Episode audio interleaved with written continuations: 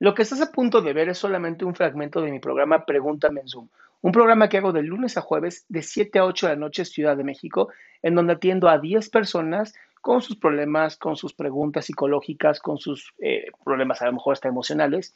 Espero que este fragmento te guste. Si tú quieres participar, te invito a que entres a adriansalama.com para que seas de estas 10 personas. Hola, doctor. Buenas tardes, noches. Buenas tardes, noches. ¿Cómo estás? Bien, muy contenta de poder haber entrado a la reunión. ¿Qué pasó, mi cielo? ¿En qué te puedo servir? Mire, yo tengo 30 años de edad. Me casé a los 18 años porque salí embarazada de mi hija que ahorita tiene 12 años. O sea, me comí el pastel antes del matrimonio. Sí, y no me da vergüenza decirlo. Pasó, pasó. Sí te veo, mi amor, no te preocupes. Entonces, tengo aproximadamente como un año más o menos con altibajos en la relación con, mi esposo, con, con, el papá de mis hijas. Tengo dos hijas. Y este, en lo personal, yo siento que yo he sido la que ha fallado un poco más en la relación, lo acepto, pero hay como que algo en mi cabeza que no me lo puedo sacar, que es de, que siento como que es mi momento, como que si yo quisiera vivir mi vida, mis proyectos, cosas que yo dejé de hacer por dedicarme al 100 a mi familia. te, te cambio nada más, esa, esa frasecita te la voy a cambiar por algo mucho más bello. Ok. No es algo que dejé de hacer, es algo que elegí posponer. Ok. Porque si dices dejé de hacerlo, entonces es culpa de los demás. Cuando digo yo elegí posponerlo, en ese momento me da mucha más tranquilidad, me da menos estrés y entonces yo tengo el control, no los demás.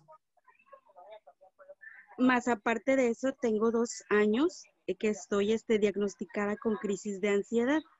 Mm. Entonces, ahorita en esta situación que le he vivido muy fuerte, crisis han, han, ido aumentando un poco más de, de, lo normal a lo que yo vivía. Entonces, hay una parte de mí que es lo que no logro explicar, que yo me quiero alejar un poco, mm, eh, o sea, como que a mis hijas no las puedo dejar nunca, ahí siempre van a estar, son una responsabilidad mía, pero en mi matrimonio siento que, que yo fallo y me arrepiento, y no es el fallo que a lo mejor estoy dando a entender, ¿verdad? No, he hecho cosas, ¿cómo le dicen? estás juzgando muy feo. Sí. Y, eso, eso es lo que te da crisis de ansiedad, que te estás juzgando por algo que hoy no tienes control. Entonces, yo pararía ya con esto, tendría como más compasión en mí. A ver, a ver, lo que hice lo hice y es mi vida y así aprendí. Ahora, mi pregunta va al futuro, no a tu pasado. Al pasado ya lo hiciste. En el futuro es, ¿qué te gustaría a ti? De todas tus metas, ¿cuál sería la número uno? Terminar un, proyecto que tenía de, la carrera y, y, trabajar en un trabajo estable, donde no me tenga que estar saliendo por cuestiones de mis hijas, de la escuela. Ese sería un proyecto así que me gustaría. Ok, esos fueron dos. De estos dos, elige uno. De estos dos. Oh. El... Ok, ¿cuál era ese proyecto? ¿Cuál era ese proyecto de la escuela? Ah, lo que pasa es que yo soy técnico en enfermería. ¿Cuál era el proyecto, mi amor? Ah, es este paramédico, terminar. O sea, terminar como paramédico. Sí. Pero quieres un trabajo que no te, o sea, que no te joda con lo de las hijas. Sí. Y para médicos se te hace el mejor trabajo cuando tienes que trabajar casi, casi de urgencias y, y no, no funciona. Es que me gusta, o sea, es algo que dejé y, a mí me encanta. ¿Pero qué te gusta? Las emergencias tienes dos hijas, no necesitas más. sí, yo lo sé. Pero. Pero me gusta como que no, todos mis trabajos han sido referentes a la rama de la medicina, entonces no me veo haciendo otra cosa que no sea eso. Pero a ver, no, yo no digo que no hagas cosas de medicina, me refiero, ¿por qué no hacerlo a tu tiempo? ¿Por qué no encontrar algo que sí se adapte a tu tiempo? Y es que es ahí donde me cuestiono, porque siento que mi tiempo ya pasó. ¿A los 30 años? No, bueno, ¿dónde me dejas a mí? A los 30 años. No, a ver, eso es porque te enjuicias bien feo. No, no, no, mi amor, 30 años es nada. 30 años son los nuevos 15. No, a ver, quítate esa, quítate esa mentalidad ya. Me, me enjuicio yo un poco y me, llegan a enjuiciar. ¿Un poco? No manches.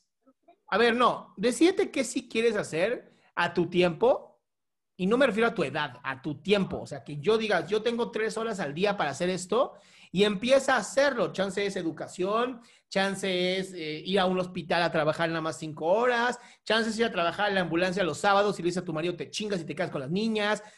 No sé, pero tiene que ser a tu tiempo. Ok. Además, tienes una hija de 18, dijiste. No, no, no, de 12. Ah, 12. Ah, súper chiquita todavía. A ver, si tu marido, de 12. tu marido puede encargar. De 12 años. Sábado y domingo, que se encargue en lo que tú haces lo que quieres.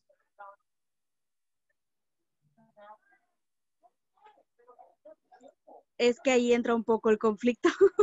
No, la niña de 12 años ya es una señorita que puede hacerse cargo de su hermana. Solo el sábado. Cuatro horas, ocho horas. De su hermana. Mi amor, si tú no te das tiempo para ti y no encuentras el tiempo para ti, nunca vas a ser feliz. Wow. Exacto. Exacto. Y se vale, se vale tener ocho horas a la semana para ti. Sí se vale.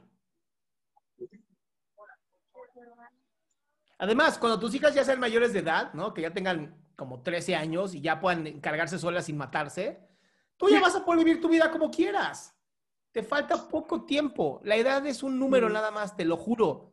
Te lo juro. Las mejores enfermeras no son las señoritas así de 15 años o 18 años que no saben ni qué está pasando.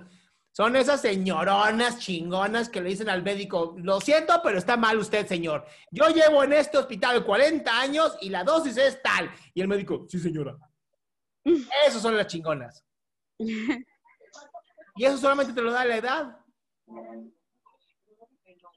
Entonces, corta el juzgarse, así, agarra a Marisol que te juzga y le dices, Marisol, que juzgas? ¿Te vas a la esquina y estás castigada? Piensa lo que hiciste.